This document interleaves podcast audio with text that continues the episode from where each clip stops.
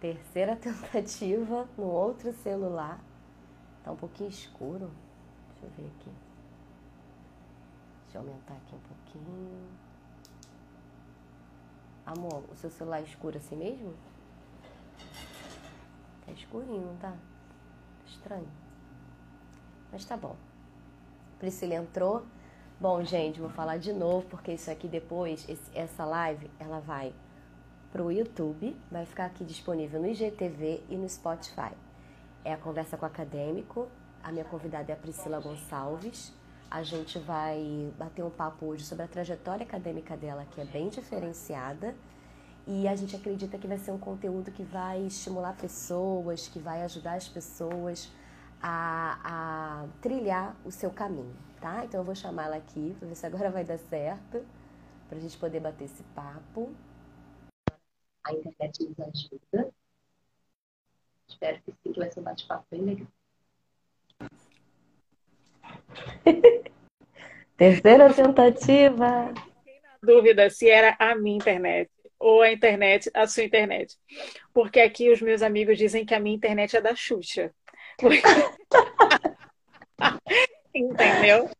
Entendi. Tem gente, entendeu? Dizendo que. Aí, porque assim, às vezes a gente tá. Mas normal, eu tava aqui vendo outras coisas, vendo filme, vendo série, e tava tranquilo. Então, falei assim. Não, a não é minha é... também. O Alexandre aqui, que é meu técnico, entendeu? Particular. Sim, é particular. Ele, é, muito particular. Ele falou que tava, que tava bombando.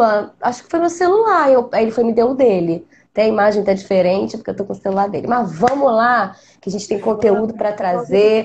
Lembrando, gente, que eu quero escrever um artigo depois e ela finaliza essa série de conversa com especialista e acadêmico. Então, Pri, desculpa, mas começa de novo, fala pra gente aí o lugar que você está, a universidade que você está, por que que você está, como é que está a sua vida acadêmica? Fala aí pra gente. Vou começar diferente, então, das, da última Fica vez que vontade. eu falei. É... Não foi gravado, não foi gravado, está sendo gravado é... agora. Então, é, eu eu estou em Portugal, como a Adri falou, é, a doutora Adriane. como a Adri falou, eu estou em Portugal, eu estou é, próximo ao Porto. Hoje eu faço enfermagem, faço licenciatura em enfermagem na Escola Superior de Enfermagem do Porto. Estou é, no terceiro ano, aqui são quatro anos, estou no terceiro ano. E é, aí falando um pouquinho sobre. Aí você pensa assim, ah, mas você começou já aí, como é que você foi para aí? Ela até falou sobre isso. Então, a história é longa. É, é muito interessante. Um longa. É muito interessante porque às vezes eu estou conversando com alguns colegas meus daqui. Ah, mas como é que você veio para aqui? Aí eu falo, aí eu falo, ih, que às vezes eles estão falando alguma coisa de ah, porque acho que tal campo de estágio vai ser meio esquisito. Eu falei, então, eu já passei por um campo assim no Brasil. Ué, mas você. Aí eu falei, então, a história é longa. aí às vezes eu falo assim, história. vamos ver se, se, se você. Aí, se você é, por exemplo, às vezes uma conversa rápida. Mas aí, por exemplo, a pessoa pega o trem comigo. Eu falei, ah, então a gente vai ter um, um tempo para conversar, que aí eu posso te contar com mais tranquilidade. Eu comecei minha graduação em 2005. Nossa, é, em 2005, na UFRJ, foi minha primeira matrícula. Só que tive muitas questões ali, tanto de é, questões familiares, quanto questões é, emocionais, no sentido de desânimo, de confusão, se era aquilo mesmo que eu queria, se não era. Eu sei, eu acho que assim, foi um conjunto de fatores. A Adri acompanhou esse processo todo. Acho que foi um conjunto de fatores e a verdade é que acho que tudo isso foi norteado pelo fato de eu não ter, na época, certeza daquilo que eu queria. Né? Então, não havia motivação para é, é, ir, sabe, para ser mais firme, para ser mais dedicada, para enfrentar as barreiras e os obstáculos que existiram. E quando chegou no sétimo ano, no sétimo ano, perdão, no sétimo período, é, a faculdade, a UFRJ, me jubilou. O que é o jubilamento? O jubilamento é quando a faculdade fala assim: você está convidada a se retirar. Não dá mais não, não dá mais não. Queremos mais você aqui. Então foi isso que aconteceu. A, a, a UFRJ me convidou, né? Na verdade, cancelou a minha matrícula. E eu, né, estando no sétimo período, na, lá na UFRJ são oito períodos a enfermagem, eu tive que me retirar. E isso aconteceu quando foi? E, e, eu decidi na época, até pensei em fazer o serviço. Sétimo social. período, né, Pri? Muito Isso. duro, né? Foi um processo até, muito duro, né? Eu até é, pensei na época, né? Eu não quero mais saber disso, eu vou fazer serviço social. Comecei a pensar em outras possibilidades de curso, até que trabalhei num lugar em que eu tive que eu tive que usar alguns conhecimentos que eu tinha de enfermagem sem especificamente exercer a enfermagem.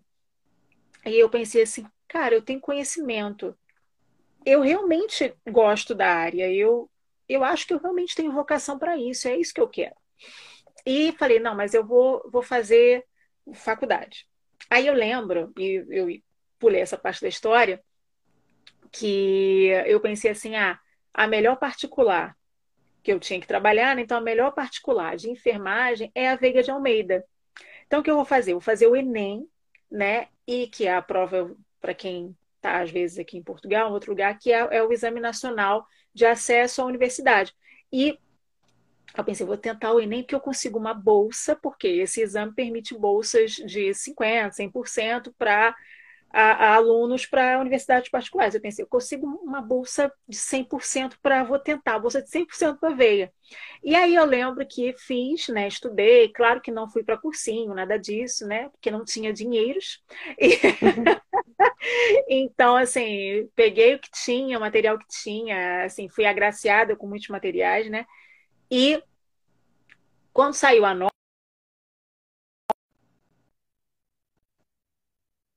que aquilo que eu tinha imaginado que poderia ser. E quando eu vi minha nota, eu falei assim, cara, eu tenho nota para tentar novamente para o UFRJ para enfermagem. Eu vou voltar para o mesmo lugar. E eu lembro, assim, muito interessante porque eu estava com o meu histórico é, de quando da matrícula anterior e eu olhei e aquilo gerava uma dor tão grande porque era uma é, realmente eu vivi um luto, eu vivi uma perda. Isso foi uma verdade. E eu olhava aquilo dali, não, eu vou, eu vou voltar. Eu vou voltar e vou retomar isso. E quando voltei, foi o que eu falei na última, na outra live que não ficou gravada. Eu me sentia fênix, né, cara? Que eu cheguei e aí todo mundo, você voltou, o que, que aconteceu? As pessoas ficaram de boca aberta, né? Foi, foi assim, um negócio muito, tipo assim, não acredito. Como... E algumas pessoas, né? Algumas professoras, tipo assim, como assim? Como você te... Não era isso que falavam, mas você via na cara da pessoa, como é que você teve essa audácia de, né, de, de depois de tudo isso voltar e tudo mais. E eu tive maior audácia porque eu, eu como tinha cursado até o sétimo período, na mesma faculdade, com o mesmo curso, eu tentei aproveitar todas as disciplinas que eu tinha cursado. E aí começou, né, acho que ali eu fui tão forjada, tão trabalhada, tão aperfeiçoada, tão, sabe, me vi muito mais resistente do que eu era, porque a UFRJ não me liberou de tudo que eu tinha cursado. Na verdade, não me liberou de muita coisa, muita coisa. E tive que entrar com um processo é, é, para tentar para tentar exercer esse direito de de ter aquilo que eu tinha cursado na mesma universidade, no mesmo curso. Foi bem difícil. Recebi muitas portas na, na, é, E aí dizia assim: não, você tem que falar com cada professor. Eu ia lá na humildade, literal, assim, cabeça lá embaixo. E, e bati, às vezes, às vezes recebi um não. E engraçado que, assim, no início aquele não me entristecia. Depois aquele não parecia que me fortalecia ainda mais, porque eu ia com mais gana, sabe? Mas foi muito, muito trabalhoso, muito, foi muito é um desafio, né? Um tempo trabalhoso, um tempo de foi. a reconstrução é muito difícil, né? Nesse processo, né? Exatamente. E assim, e foi desgastante, porque eu comecei a me ver novamente mais tempo ali do que eu deveria estar, né? E não conseguindo cursar as coisas, porque lá no, na UFRJ, aqui não é assim, em Portugal não é assim, na ESEP, não, que é o nome da faculdade, é a Escola Superior de Enfermagem do Porto, onde eu estudo, mas chamamos de ESEP. Na ESEP não é assim. Na ESEP não tem cadeiras que são pré-requisito umas das outras. Você cursa a cadeira que você quiser. Claro que ele tem um plano sugestivo, né? Está ali sugerido. Mas você cursa o que você quiser. Na UFRJ, não. Na UFRJ, ela tem uma série de pré-requisitos. Uma é pré-requisito da outra, da outra, da ela outra. Vai prendendo uma disciplina na outra, e você não pode fazer uma porque está presa na outra. Isso é muito comum aqui.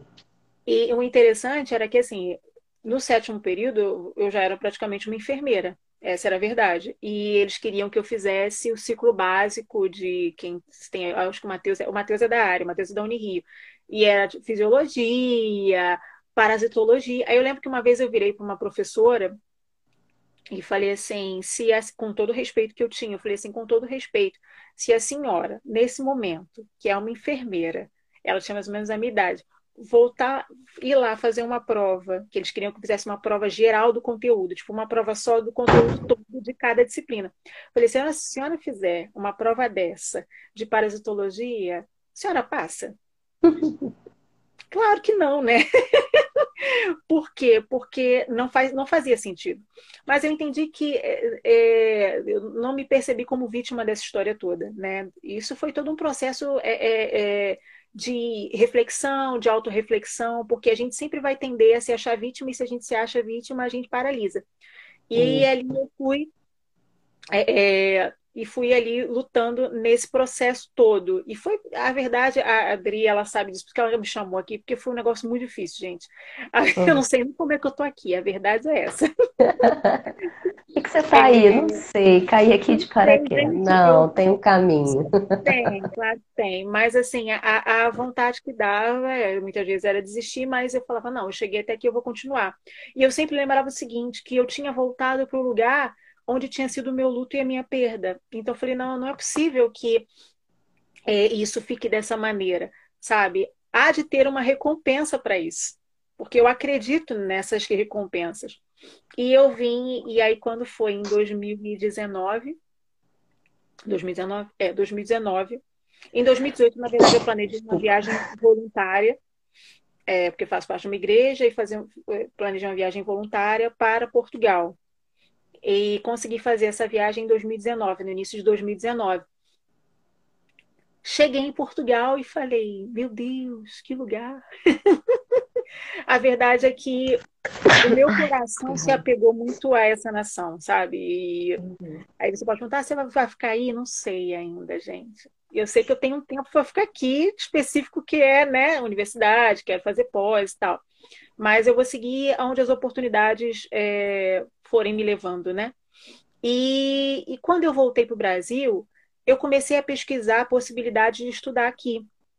Pensei no mestrado, pensei é, é, na pós-graduação, mas eu vi, isso é uma dica interessante para quem está cursando faculdade, para quem está na academia, na graduação, é, e para quem também está na pós-graduação ou, ou mestrado.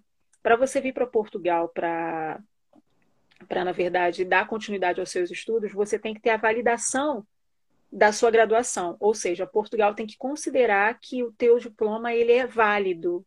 Né? E é, é uma questão complicada porque há uma diferença grande de carga horária e de crédito, acreditação. E eu olhei tudo isso antes de vir para cá, antes de tentar, na verdade, né?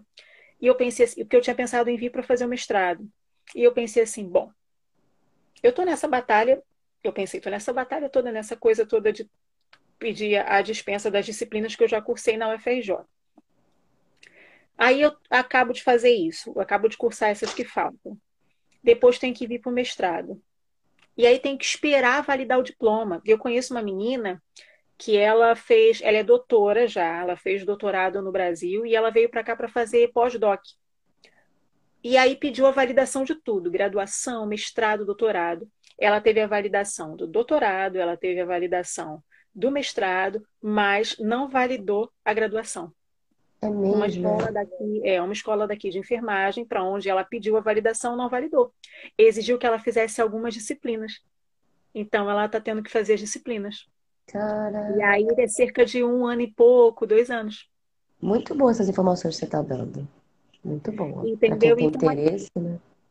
E aí o que, que eu fiz? Eu pensei assim, bom, se eu for para, se eu esperar terminar, vou ter que ficar e vou e depois para ir para o mestrado. Depois que terminar, eu ainda vou ter que fazer não sei quanto tempo esperar de validação da universidade. Eu pensei, bom, e entrou a Rita aí, oi Rita. A Rita é minha colega de, de faculdade. E aí minha companheira de trem. Seja bem-vinda, é comboio, é, que aqui é comboio. E aí eu pensei assim, vou ter que fazer, a, vou ter que fazer validação, fazer o mestrado, fiquei assim, bom, sabe de uma coisa? Eu vou procurar para ver como é que faz a transferência. Falei, vou, vou ver isso aí, negócio aí, essa transferência Ao aí. invés de perder tempo na questão da validação, né? Você resolveu se transferir. Aí eu, comecei, aí eu comecei a viajar. Falei, bom, me formo logo lá. O diploma já vai ser europeu e aí eu já vou poder rodar o mundo, já vou poder fazer sei lá o quê, sei lá.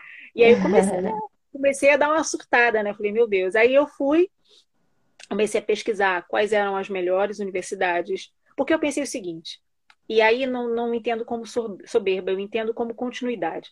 A UFRJ é uma das melhores universidades do Brasil, é a segunda melhor, a primeira melhor, ela fica ali, terceira, ela fica ali naquela, naquela escadinha ali, né?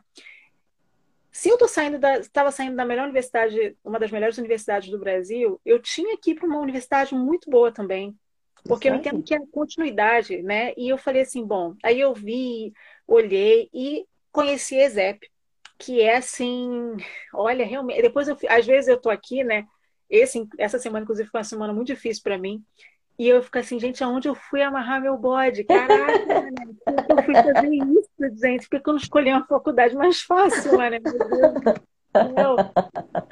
E aí, escolhi a ESEP, vi como é que acontecia todo o processo de, de, de, de, documento, de tudo mais, e foi uma correria em cartório. Nossa, mas foi um negócio. E poucas pessoas sabiam disso, porque eu falei assim: eu vou manter isso. Mas no, no, isso é muito bom também, gente. Você manter a descrição do negócio, entendeu? Porque quando o negócio é vai, aí todo mundo fica assim, caraca, que maneiro e tal, mas quando você vai falando muito para as pessoas, né, nem todo mundo compartilha da mesma motivação Alegria, né? Alegria. É, e aí, e aí fui gerando tudo isso, e aí e me candidatei do Brasil por, por internet e pensei assim, bom, eu estou concorrendo com os portugueses, que têm o mesmo currículo, né? Eles seguem o Tratado de Bolonha, então é o mesmo é, a mesma grade curricular das universidades, eu estou concorrendo com eles, estou concorrendo com outras pessoas do que quiserem vir para a universidade. Então, eu estou de fora, é uma, como vou dizer, vai ser realmente algo absurdo se acontecer, mas se acontecer, eu vou entender que é uma oportunidade que eu não posso desperdiçar, vou entender mesmo como algo de Deus mesmo, né? E que eu preciso ir e, e, e não olhar para trás. E, e foi isso, e fiquei esperando num, num, desespero, né? Aquela coisa de, meu Deus, não sei se vai, não sei se vai. Aí pensei, mas você tinha dinheiros? Não, gente, não tinha nada. Então, eu falei assim, se eu for, tudo vai acontecer, né? O que eu tinha, na verdade, que ainda tem, que ela deve estar por aqui, que é a minha amiga Joana, que quando eu vim para a viagem voluntária, né, com relação à igreja, Joana foi uma amiga que eu fiz. Joana é com minha irmã. Ela está aqui, alguma coisa chama Joana para fazer uma participação especial, ela deve estar de pijama. e, e tinha a Joana, que é, a gente já tinha conversado sobre a possibilidade de ficar na casa dela e tudo mais, a gente sabia que ela era minha amiga e tinha as pessoas da igreja com quem eu tinha feito amizade. Então, eu tinha, tinha, tinha, tinha alguém, era, era uma rede de apoio que eu tinha construído quando eu vim pela primeira vez. Então, isso, isso também é importante, porque eu vejo muitos brasileiros vindo sozinhos para cá, sozinho mesmo, sem nada. E o que acontece também muito é que os brasileiros não se envolvem muitas vezes com os portugueses. E, cara, se você não se envolve com a pessoa da terra, é difícil. E aí você, esses brasileiros começam a encontrar vários defeitos e a ver vários, porque lá no Brasil, que aí começam a exaltar no Brasil e a falar mal dos portugueses de Portugal. Aí tu pensa assim, bom, se tu tá falando mal, por que que tu tá aqui então? É, né? É. Então, assim, mas é, é, tudo por quê? Porque não consegue se adaptar e, e, e, começa mesmo a reclamar. Isso, enfim, isso aí é outra história que eu falei aqui, mas voltando. E, e eu fiquei aguardando o resultado, e enfim, eu fui realmente aprovada e tava lá o meu nomezinho. E foi uma coisa que, assim, eu, minha mãe, claro, sabia, né? Minha mãe me apoiou e minha mãe falava assim, muito interessante, porque é, é uma visão muito interessante das pessoas que, que, que, de quem amamos e como é importante esse tipo de estímulo, né, de incentivo. A minha mãe, quando eu conversei com ela, que eu ia pedir transferência para cá, minha mãe foi e falou assim: foi por isso que você não se formou aqui no Brasil. Foi por isso que, que você não aqui. Porque não era para ser aqui. E, e aquilo mexeu, sabe, comigo. Eu não tinha nem colocado ainda a minha candidatura. Eu fui conversar com ela sobre isso. E aí foi meio que mais um do tipo, vai, vai. Um estímulo, né? Isso. E cheguei, e, na verdade, passei, né, e, e, e, comecei todo o processo. E aí é um negócio que fui na UFRJ pegar os docs todos, né? Ah, por que, que tu está indo embora? Então, e aí aquele, novamente, gente, é muito engraçado, porque é do tipo, gente, a menina teve a matrícula cancelada, primeira matrícula cancelada. A gente fechou todas as portas para ela, mas ela conseguiu para outro país, cara, na Europa. E, e aí você fala assim, Priscila, tinha gente, porque nessa época eu liderei um, um grupo de. Nessa época que eu tive na UFRJ pela segunda vez, eu liderei um grupo de pessoas que se reuniam, né, para estarem juntos, para conversarem, compartilharem coisas de Deus, inclusive, e principalmente, né, e as pessoas viravam assim para mim, eu não sei como você consegue permanecer. É. Eu não sei como você não, não desistiu ainda, mas era a certeza de que tinha algo melhor. Aqui também não está sendo fácil, né? Porque às vezes as pessoas olham assim, ah, porque está na Europa, ah, porque não sei o quê. Pô, gente, a, a exigência é muito maior, né? E, Dri, se a gente tomasse os nossos cafés, você ia me bater muito, né? Porque as exigências são maiores e, e a necessidade de disciplina é maior e as frustrações da mesma maneira também são grandes e, e, e, há fracassos sim mas o que faz a gente permanecer é a gente saber que tem algo melhor é que tem algo bom esperando é que vai valer a pena de verdade entendeu? Então assim eu acho que o que me fez permanecer é saber que tinha algo que ia valer a pena no final que tem algo que vai valer a pena no final né? Que vai ser algo honroso de verdade. E essa é a minha expectativa. A expectativa engraçado que quando eu comecei pela primeira vez nesse processo da graduação, quando tinha a primeira dificuldade, eu parava, assim, primeira barreira, algo que me travava, eu parava, começava a chorar, chorar, inclusive com a escrita. A escrita é um desafio para mim, sempre foi. Embora eu tenha uma facilidade muito grande para escrever, a Adri sabe disso. Eu escrevi muito grande. Só que é, quando eu vou escrever no nível da academia. É, academicamente precisa de técnica, é precisa de disciplina. É, exatamente. E aí gera uma insegurança, gera uma série de coisas. Então, assim, é, é um desafio. E eu lembro que quando apareceu a primeira dificuldade lá da primeira vez que eu cursei a, a universidade, é, a sensação no meu coração era, cara, eu, eu começava a chorar e falava, não tem jeito, não tem saída, não tem jeito, não tem saída.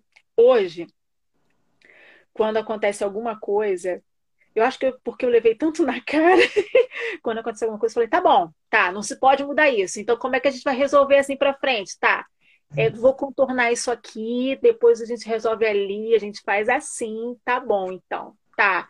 É, eu acho que a gente vai aprendendo, depois de tanto, tanta, de tanto superar as situações difíceis, a gente vai aprendendo a encontrar saída onde não tem. É. Onde antes a gente não via. E uma coisa também que a gente vai aprendendo é, é fazer autorreflexão.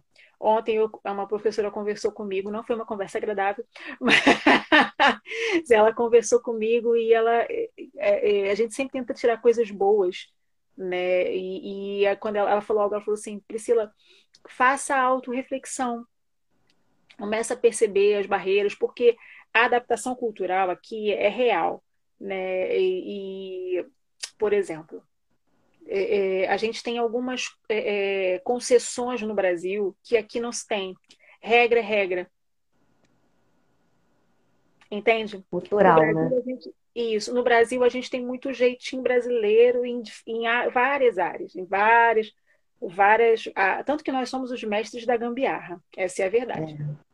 A gente, eu faço uma gambiarra que a pessoa, gente, como é que você conseguiu fazer isso? Gente, é sangue, é o tupiniquim. É, é, é. Mas, cara, não dá. É, existem regras e burocracias e muitas questões, não apenas na academia daqui, mas é, em vários setores, é aquela regra e acabou. Sabe? Não tem tipo, ah, não, eu, o prazo pode. Não, o prazo é esse.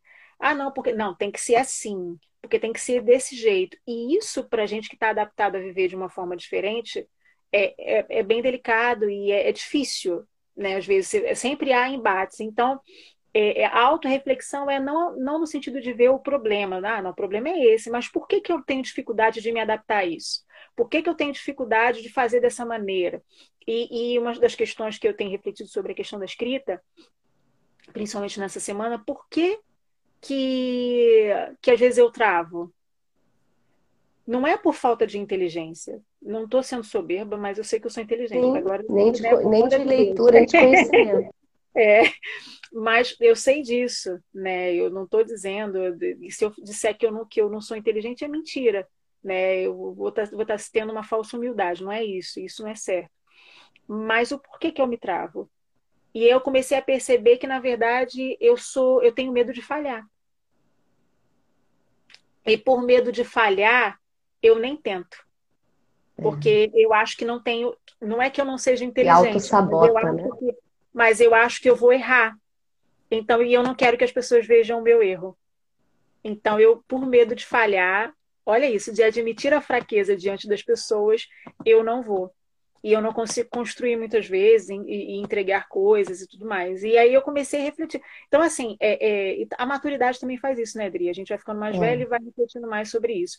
Mas eu acho que a autorreflexão é importante em todo esse processo acadêmico, porque a gente às vezes é convidado a entrar na rotina, da, na loucura da academia entrega de trabalho, entrega de prova, e não sei o quê, e você vai naquela loucura toda na tua própria rotina. Tem gente que trabalha, estuda e fica naquela coisa que a gente não para para refletir no que está fazendo. A gente não para para refletir, sabe, na nossa motivação uhum. daquilo dali. A gente só quer ter. Não.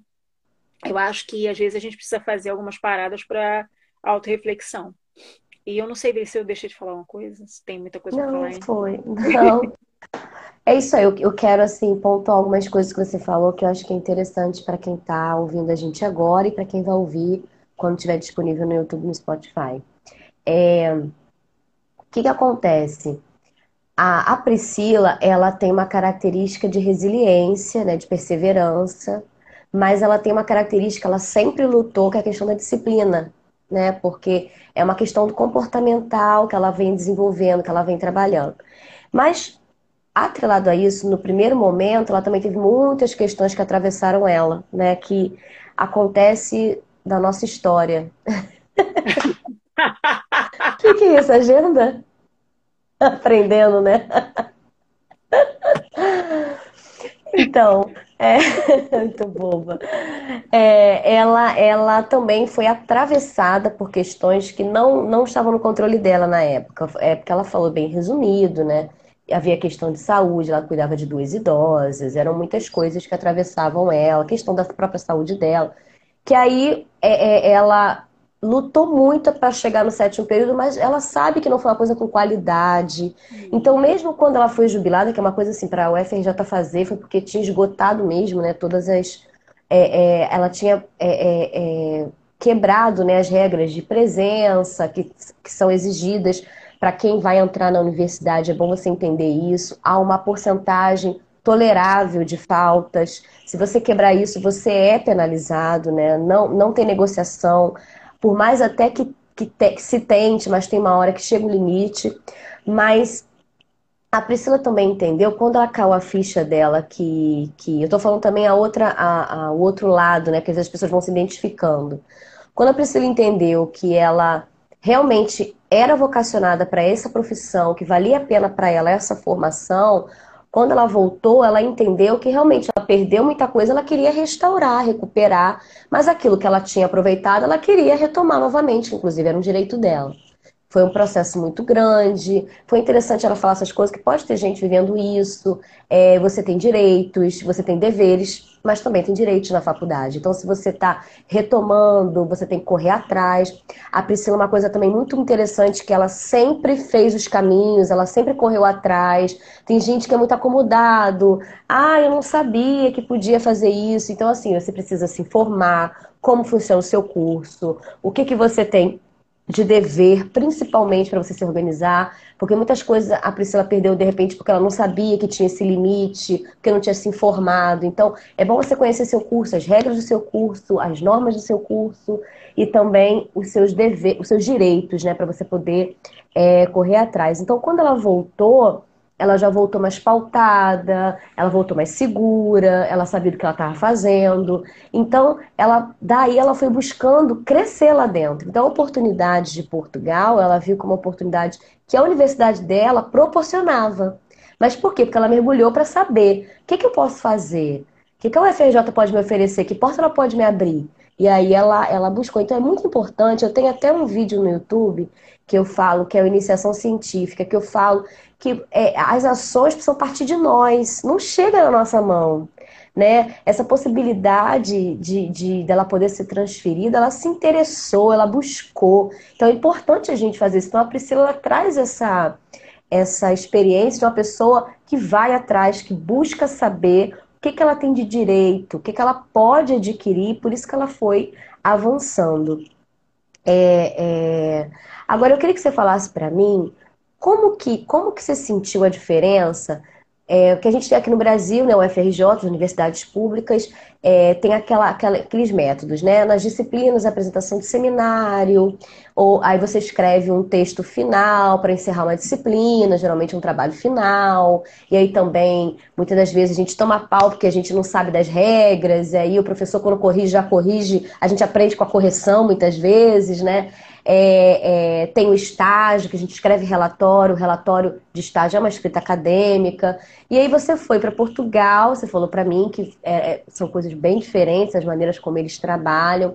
Como é que é a escrita acadêmica aí? Durante a tua formação, você escreve trabalhos, você apresenta texto final para cada disciplina, ou é só seminário de apresentação, ou aulas práticas. Quais são, assim, que você pode pontuar rapidamente as diferenças? O que, que você achou de difícil? Onde você está travando? Por que, que você está travando? Fala aí pra gente. É, vamos lá. E, e, inclusive, você falou da questão do, dos direitos, só para finalizar, é muito interessante porque quando eu cheguei aqui, lógico que eu ia pedir dispensa de tudo que eu tinha cursado, né? Na minha segunda matrícula, que era vigente no, em, na UFRJ. O interessante é que você vê como é diferente né, a mentalidade. A ESEP me liberou de. Só não me liberou da parte prática, porque a carga horária daqui é muito maior do que a daí. Mas ela me liberou de quase tudo que é que, é, que eu cursei na UFRJ. Considerando saber, né? A ESEP valorizou mais o meu currículo do que a própria UFRJ quando eu é, voltei. Então, e do dispensa é das disciplinas, né? É a mentalidade do, do, do, do país desenvolvido. É. Essa é a grande verdade. Com relação às que. Ô, oh, minha amiga, o negócio é tenso. Mas eu vou explicar resumidamente, né? Tentar resumir. Eu cursei algumas disciplinas que são do ciclo básico, e essas disciplinas elas tinham é, teoria. Na teoria, a frequência não é obrigatória, que frequência que eu digo assim, presença não é obrigatória mas tem a, as orientações teóricas e as teórico-práticas. Nas orientações teóricas, nós é, conversamos, um professor orienta, isso foi o, o, período passado, né, o ano passado, que aqui o ano letivo é que nem nos Estados Unidos. Começa em setembro e termina em, em julho. Então, a gente começou um ano letivo agora. E a Paulinha, oi, Paulinha. e uhum. aí, é, quando foi no ano passado, que foi agora no semestre passado, a gente fazia em grupos. Eram disciplinas que a gente fazia em grupos. Então, eram grupos de oito, de sete pessoas, e o professor nos orientava como grupo. E nós montávamos ali um trabalho. As regras estão todas no Moodle, que eu não sei pronunciar direito ainda, estou no processo. E ali tem a regra da escola, todas as regras da escola, formatação, ordem, tudo tudo da escola. Claro que o que rege, é, é, enfim, está é, tudo ali. São normas diferentes das normas que a gente está habituado no Brasil, que é a BNT, mas uhum. são as normas da escola e a gente tem que se enquadrar naquilo dali. Então, a gente se reúne com o professor nas é, orientações teóricas, nas OTs, e ele vai nos norteando, mas é sempre no, no, num processo de, de interroga, interrogativa, do tipo, tá, mas por quê? Mas por que, que você está pensando isso? E nós trabalhamos muito aqui com diagnósticos de enfermagem. Então, é o tempo todo fazendo diagnóstico. Mas por que você está dizendo isso? Mas por que, que é esse diagnóstico? Mas qual é o dado que suporta esse diagnóstico? Mas esse dado é o. Então, assim, são vários detalhes. Para quem não está habituado a isso, a verdade é que eu não tô, não tô habituada a isso no Brasil. A gente falava sobre diagnóstico, tá show, mas sabe, sempre com um livrinho ali de diagnóstico, mas não essa coisa tão intrínseca, sabe? Do tipo, cara. E aí É, e tem a questão do trabalho em grupo, com pessoas diferentes. E tem uma questão muito importante também, porque o pessoal acha que a gente está em, Portu em Portugal e porque é português é igual. Não, gente, não é igual. É completa, tem muita diferença. Palavras são escritas diferentes. Então, às vezes, eu fico, eu escrevo e eu botava para o grupo, sempre às vezes pedia, né? Os dois trabalhos em grupo, três que eu fiz, eu sempre pedia para eles corrigirem porque eu falava assim, gente, aí, por exemplo, já teve professor que falou assim, mas não foi nem eu que escrevi, não foi, não foi a minha escrita, foi a escrita de outra pessoa. Que a pessoa foi, escreveu, e aí o professor falou assim: olha, esse português é português brasileiro. E aí eu fico, cara, e como é isso? A gente que vem para cá já. Porque quando a pessoa vem para cá no segundo grau, é uma coisa, né? A galera vai aprendendo na escola, o português de Portugal. Mas a nova ortografia não inclui todos o Mara. Os países Ó, que falam português. Uma coisa que é, uma coisa que é para gente, a gente escreve muito aqui, né? Que é, é no Brasil é registro. Aqui é registro. É mesmo. É, amiga. Isso é um detalhe só. Sim, imagino. Um detalhe Gente, que loucura só. escrever essa própria é... língua de outra forma, é muita loucura. É, exatamente. Então, assim, você vai é, é é, adapta. Ah, uma coisa interessante também. Aqui o tu é informal. Ah, tá. O você é formal. Até mesmo na linguagem. Quando eu falo é, mandaste isso, fizeste isso, é porque você é minha amiga. Se você fosse. Isso para mim é uma loucura, dá nó na minha cabeça quando eu falo com o paciente, porque a gente está atendendo, né? E aí, às vezes, eu quero falar, tentar me Mais adequar. Formal. Eu falo tu com o paciente, aí Entendeu? Então, do tipo, é, é complicado. Você também tem que se adequar àquela realidade da. A gente tem que se adequar à realidade da cultura. Tem que tentar Isso falar aí. o português de Portugal. Senão, nunca vou me inserir em nada. É, assim, nem, e, e, a aceitação também é diferente. Essa é a verdade. É diferente, Mas na hora né? de você escrever os seus trabalhos, eles cobram português de Portugal. Você tem que claro, colocar. Claro. Dentro das normas da universidade local claro, e o português é. de Portugal mas as apresentações de trabalho é no mesmo formato aqui, no sentido assim, é um texto acadêmico no final que você apresenta, um relatório, ou é seminário, então, como é que é? Nesses trabalhos em grupo, nós apresentávamos em, fizemos em grupo, apresentando em PowerPoint, normal.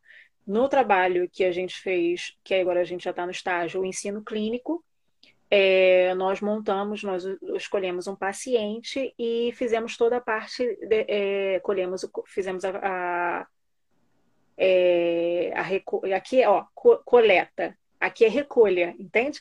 Então a gente fez a, a, a coleta dos dados e começou a, a, aí apresentou mesmo um relatório. Então não tinha uma, é, os modelos são os modelos da escola, não são modelos que são universais ou que são. Não, são modelos da escola e a gente segue. Mas é um relatório, você tem que escrever tudo que aconteceu sim, dentro daquelas sim. normas ali. Né? Tem um negócio interessantíssimo, porque a, a, a, escola é frente ao seu tempo, né? Eu, eu, não, eu gosto muito da minha escola, sendo sincera. Me sinto muito orgulhosa. Arranca meu couro, me frustra muitas vezes, mas eu, eu sinto orgulho. Eu me sinto. Eu, é, eu sou orgulho. Assim, tenho orgulho de fazer parte disso, sabe? Sim. Porque, a, por exemplo, a faculdade tem um, um, um boneco virtual que a gente pode treinar coisas entendeu? Treinar cuidados com boneco virtual. A faculdade tem uma plataforma que a gente faz os diagnósticos de que nos dá os diagnósticos de enfermagem, que vai, cara, é uma plataforma sensacional. E ali a gente coloca dentro daquela plataforma é, a fundamentação teórica daquilo que a gente fez sobre os dados. Ela tem uma parte de fundamentação teórica para a gente fundamentar. Por exemplo, é, o, o, o utente que eu, que eu escolhi, ele tinha obesidade, tinha uma ferida traumática e tinha hipertensão. Então, eu tinha que falar sobre todos esses pontos. É você que escreve lá, desenvolve isso. essa escrita. a gente escreve daquele jeito que, que é o normal, né? Que a gente está habituado. Faz uma recolha, vê artigos, e tal, e, e, e, só que assim, sem aquela ordem que a gente está habituado, do, lembra do, do, essas coisas que você sabe muito bem que são, sem essas regras, né? É, eu acredito que isso vai acontecer mais à frente, porque no, no próximo ano, porque é o quarto ano, e eu acho que talvez eles preparem, nos preparem para a questão da pós-graduação e para o mestrado, né? Que a escola Aí tem TCC? Não, Como é que Não. vocês encerram o curso? Eu ainda vou descobrir. Mas só sei que o TCC não existe. Eu sei que nós vamos passar pelo. Porque agora, diferente do- da UFRJ, a, é, a gente teve a parte teórica, né, de, de sala de aula até o, o- o semestre passado. Agora é só estágio. Hum, Então, tá. não sei como vai ser feito. E aí tem ser os relatórios de estágio, né? Que vão te validando, né? Em cada área específica. Eu acho que sim, mas eu não sei se tem alguma, como vou dizer, se tem algum ensaio nesse sentido, sabe? Para o mestrado, para pós. Eu acho que sim, porque a faculdade, a escola tem mestrado, tem doutor, aqui é Mas, doutoramento. mas as aulas teóricas que Aí, você, que você aqui é trabalhou. doutorado, aqui é doutoramento. Ah, é doutoramento. Fala. É, é, modifica. Nesse período que você fez as disciplinas teóricas, você precisou entregar trabalhos escritos? Como é que foi essa produção acadêmica para finalizar a Não, disciplina? foram só, foram só essas mesmo da que eu te falei, que a gente teve que apresentar e foi em grupo e nós fizemos também Seminário. escrito. É, claro que assim, o fato de ter, e isso é uma coisa que eu falo mesmo, o Brasil ele tem uma produção científica muito intensa e É. grande. Tanto que nós aqui estudamos artigos que foram publicados no Brasil ou de brasileiros que foram publicados fora. A, a- a- o, o Brasil tem isso, é, é, como vou dizer, Consistente, né? Bem mais isso consistente. muito sólido. Agora, é... Agora, com relação à prática, e eu falo da qualidade, né, da prática daqui, é absurda. Eu, eu, na prática, aprendi coisas que eu nunca tinha aprendido antes, que eu falava assim, caraca, eu não sabia que, porque assim, por que que você faz isso? Não é uma coisa mecânica, é uma tudo é pensado, tudo é, é há toda uma reflexão por detrás da prática, sabe? E que eu acho que talvez, não que no Brasil não, não tenha exatamente isso, mas é que a gente não tem tempo para refletir sobre o que faz. Quando a gente vai atender um paciente, a gente é, um, hipertenso, a gente atende. Isso para mim ainda é fantástico. É, Quando a gente atende um hipertenso no Brasil, a gente fala o que ele tem que fazer e tal, de, que ele tem que cortar isso, que ele tem que cortar aquilo, que ele tem que tomar medicação, que ele tem que fazer exercício físico e tal. Aqui, a gente aprende a identificar em que, em que fase ele está do, do processo de adaptação, se ele ainda está na negação, se ele está no, numa pré-contemplação, em que parte que ele está e, e, qual é a. Ou se, se ele é responsável, se ele é negligente, se ele é autoguiado, e aí a gente vai intervir de acordo com as características do, do paciente. É um, é um trabalho mais pessoal, né? Mais individual, é, respeitando mais as diferenças, né? É, é, faz parte da cultura também, né? Então, assim, isso é muito país desenvolvido. Mas Você participou, de- você participou de algum evento acadêmico aí? Não, Publicou algum não. trabalho? Mas já Não. viu aí na universidade algum Brasil, movimento? não, mas no Brasil eu tinha feito, mas não. Aqui não. Você não viu nem como movimento aí na universidade? Não, porque é isso que eu ia falar para você. Aqui, a- o, o movimento de produção científica é depois da graduação. E eu já Ah, e eu não já envolve os alunos de graduação. até, Caraca, até pronto, né? envolve, eu até conversei com um rapaz que, que ele é, ele é envolvido, inclusive se a Rita ainda estiver aí, ela sabe quem é. E eu conversei com ele perguntando, né? Porque eu questionei, porque eu não via esse movimento aqui. E aí a gente que está habituado a essa realidade no Brasil, a gente perguntou, é, né? O único movimento que eu soube foi da, da minha colega que faz pós-doc, mas aí não conta. E aí eu perguntei a ele, ele falou assim, olha, é, geralmente o aluno se ele conversa com o professor e, e, e, e se oferece como voluntário, mas ele não entra como autor. Ele nunca entra como autor. Ah, Ele só entra como colaborador. não, você sabe por quê? Conseguiu é, Então, entender eu essa acho que talvez eu lógica? descubra até, até o final do ano, talvez eu descubra, porque agora, é, eu vou, por exemplo, agora eu vou pro, pro uma, eu vou para cirurgia. Meu próximo campo de estágio é a cirurgia. E eu vou ter contato com o coordenador do curso de graduação, que é da licenciatura. Ele que vai ser meu professor orientador lá. Então, pode ser que esse contato eu consiga. Será que aí não tem iniciação científica, como aqui no Brasil? Provavelmente não, nessa graduação não, não participa, Não só vi como ainda. voluntário. Não vi ainda. Só, o, o que eu soube foi que era colaborador. E isso me deixou meio assim, do tipo, que estranho. É, é interessante. É, é, assim, eu sei que você está aí num recorte, né? Numa universidade, a gente não vai generalizar, né? Sim, sim, Mas assim, é uma faculdade que, que valoriza a prática, né? Eu acho que de repente é por isso, né? Acho que investe, é, é, foca nessa prática, nesses estágios, né? Separam praticamente um ano só para isso, ou mais. E, e não tem, dois anos, né? E não tem o um envolvimento com a pesquisa, não, não possibilita para o aluno ter uma iniciação científica, que é algo que eu acho tão rico aqui para a gente, né? Que é o, os alunos da graduação participarem com a iniciação científica, porque aí já ficam mais preparados para acesso ao mestrado, já começa a vislumbrar o que, que é né, realmente academia, se é aquilo mesmo que a pessoa quer.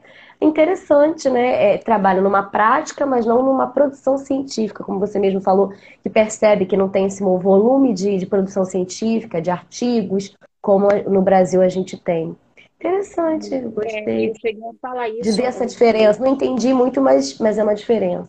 É, e eu, eu cheguei a falar isso no, quando eu entrei, porque assim, foi o que eu percebi, e depois eu só fui fazendo perguntas para reforçar aquilo que eu já tinha percebido. Uhum. E realmente, o que, o que eu sempre ouço é isso. Que realmente eles sabem que a produção no Brasil é muito maior, é uhum. muito, muito sólida, como você disse, e a produção aqui científica não é não é assim, sabe? Às vezes é até difícil para a gente, quando a gente vai procurar falar sobre um determinado tema, que a gente sempre tem que falar sobre a realidade de Portugal, né? No momento uhum. da introdução e tal, a gente fala sobre. São, existem muitas coisas semelhantes nessa questão de, de ordenar, de formatar os trabalhos por escrito, né? É, porque isso é uma coisa uni... meio que universal, universal entende? Tem introdução, exato. desenvolvimento, conclusão, tem que ter uma estrutura lógica sim. coesa, sim, coerente, sim. isso não vai mudar. Exato, Formatação exato. muda, mas a estrutura não muda. Exato. Então, assim, é... Tanto que a gente aqui no Brasil publica para o exterior e a gente utiliza a mesma, a mesma estrutura, não tem diferença. E aí, no tipo, é, a gente. O que eu estava falando? Até me perdi agora. Você estava falando. É o sono, que, perdão. É, que você estava. Já está tarde aí, né? Você estava falando não. que, que você é, é, percebeu que, mesmo usando a mesma estrutura, e você. A gente, aí eu te interrompi falando isso. Não, é porque assim, tem lá a introdução e a gente. Ah, tá. E a gente é, é, foi contextualizar sobre... Portugal, né? Isso. A gente foi falar sobre um tema no, no ano nesse semestre passado, que era sobre qualidade da enfermagem, qualidade dos enfermeiros. E aí a gente foi, e os, o, os artigos que o meu grupo achou foram artigos brasileiros. E aí começamos São Paulo, né? E a gente começou ali a, a pesquisar, a pesquisar. E aí o professor foi, falou assim: ah, mas eu quero um, um artigo português. E a gente falou assim, mas não. Da realidade é. portuguesa, né? É, mas não, não tinha nada específico é, falando sobre aquilo. Então, o que eu percebo é há uma necessidade e é, algo que precisa realmente é, mudar, mas eu acho que dentro da, da dinâmica deles funciona, entendeu? Eu acho que é mais sim, isso, com da dinâmica deles funciona. E, e aí é isso, tipo assim, eu, é, é o fato de eu isso é, eu observei nos outros trabalhos que fiz. Agora não, porque agora foi muito diferente, plataformas e tudo mais. Mas no, no outro trabalho que fiz, é, como o, o, o modelo era parecido, como você falou, a estrutura era parecida, ficou um pouco mais fácil, né? Porque fui muito cobrada na UFRJ. Mas agora que veio uma coisa completamente nova, foi mais essa questão de ninguém sabia mexer na plataforma, Dri. Foi uma plataforma uhum. lançada agora. Então, assim, uhum. a gente uhum. teve que. Nem os professores. Novidade para todo mundo, adaptação. É, então, né? isso foi bem, bem complicadinho, sabe? E de, dos nomes e dos domínios, e uma série de coisas. Então, é, essa tem sido a minha uhum. vida. Agora, assim, uma coisa que eu ia falar, as barreiras existem, né? Mas eu acho que é, e a gente sempre vai ser tendencioso no sentido de dar desculpas para justificar quando nós paramos, ou quando nós travamos, ou quando, ou quando nós procrastinamos, que esse, é, essa é a minha maior, é, é a minha maior luta. né, para não procrastinar, porque por medo de falhar nos faz procrastinar. E, e a gente sempre dá muitas desculpas e a gente precisa parar com isso, né? Porque aí quando a gente isso para de dar desculpas, a gente consegue resolver as questões que precisam ser resolvidas. E, e a recompensa dentro... vem, né? E a recompensa vem. Exato, Quando exato. Você, você tem um, um, objetivo, você quer se tornar um profissional na área que você escolheu. Então você tem que é, é, se adaptar, mergulhar, conhecer, fazer o seu melhor, se disciplinar, fazer o que tem que fazer para você conquistar isso e poder ter a sua voz nessa área, desenvolver o seu trabalho nessa área. Então, vale a pena, mas é um esforço porque é uma escolha também, né? Por isso que é importante a gente fazer o que a gente gosta, aquilo que a gente realmente instiga a gente a fazer melhor. Eu até tenho uma frase que fala, que eu não, eu não sei de quem é, mas eu sempre lembro dessa frase. Trabalhe naquilo que você faria de graça, né? No sentido de não receber nada por aquilo, de tão prazeroso que é. Que aí o, o teu trabalho rende, né? Então, inclusive, estudar sobre isso também. Então, é isso aí. Tem mais alguma coisa para falar, querida, que você queira acrescentar? Eu acho que assim, é... os acadêmicos que vão assistir, né? Porque eu acredito que alguns acadêmicos vão assistir que estão em diferentes fases da, da academia, né? Seja na graduação, no mestrado, no, no doutorado, é... é que as barreiras elas vão realmente existir e que é, a gente possa continuar enxergando saída aonde muitos não conseguem ver. Porque não é que não tenha, é porque muitos não conseguem ver. Que a gente. Porque muitas vezes os imprevistos vão acontecer, né, Deri? A gente sabe é. disso. Por exemplo, um exemplo disso foi a live que estava agendada para dezembro.